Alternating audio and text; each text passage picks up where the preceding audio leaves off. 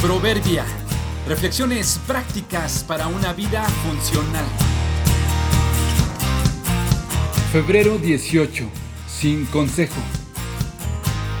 El que aplica su propio consejo es dos veces sabio.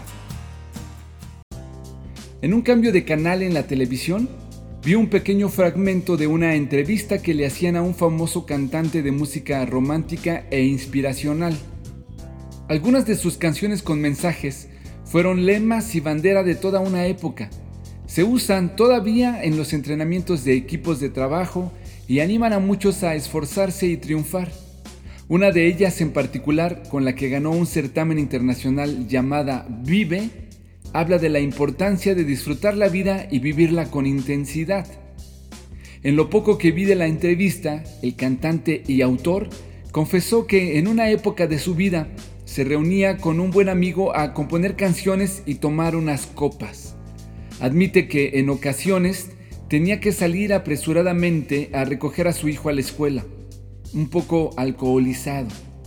Platica que en una ocasión, mientras salía corriendo por su hijo, una persona que lo conocía bien, sabía quién era y observó las circunstancias en las que se iba, le dijo en forma de exhortación, Oiga, tenga cuidado, cuídese y si puede, busque al que escribió la canción Vive y platique con él.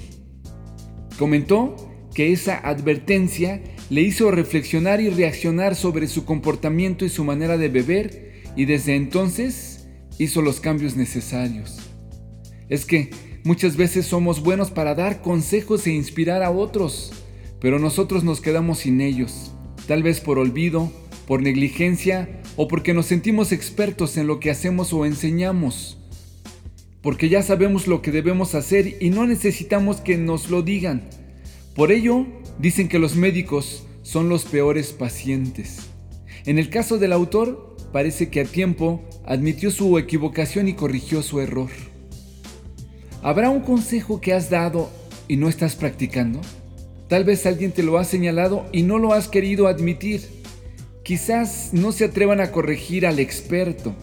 Quizá yo soy quien ahora te está exhortando. Oiga, tenga cuidado, cuídese, escuche sus propios consejos. Necio es el que confía en sí mismo, el que actúa con sabiduría se pone a salvo. Proverbios 28-26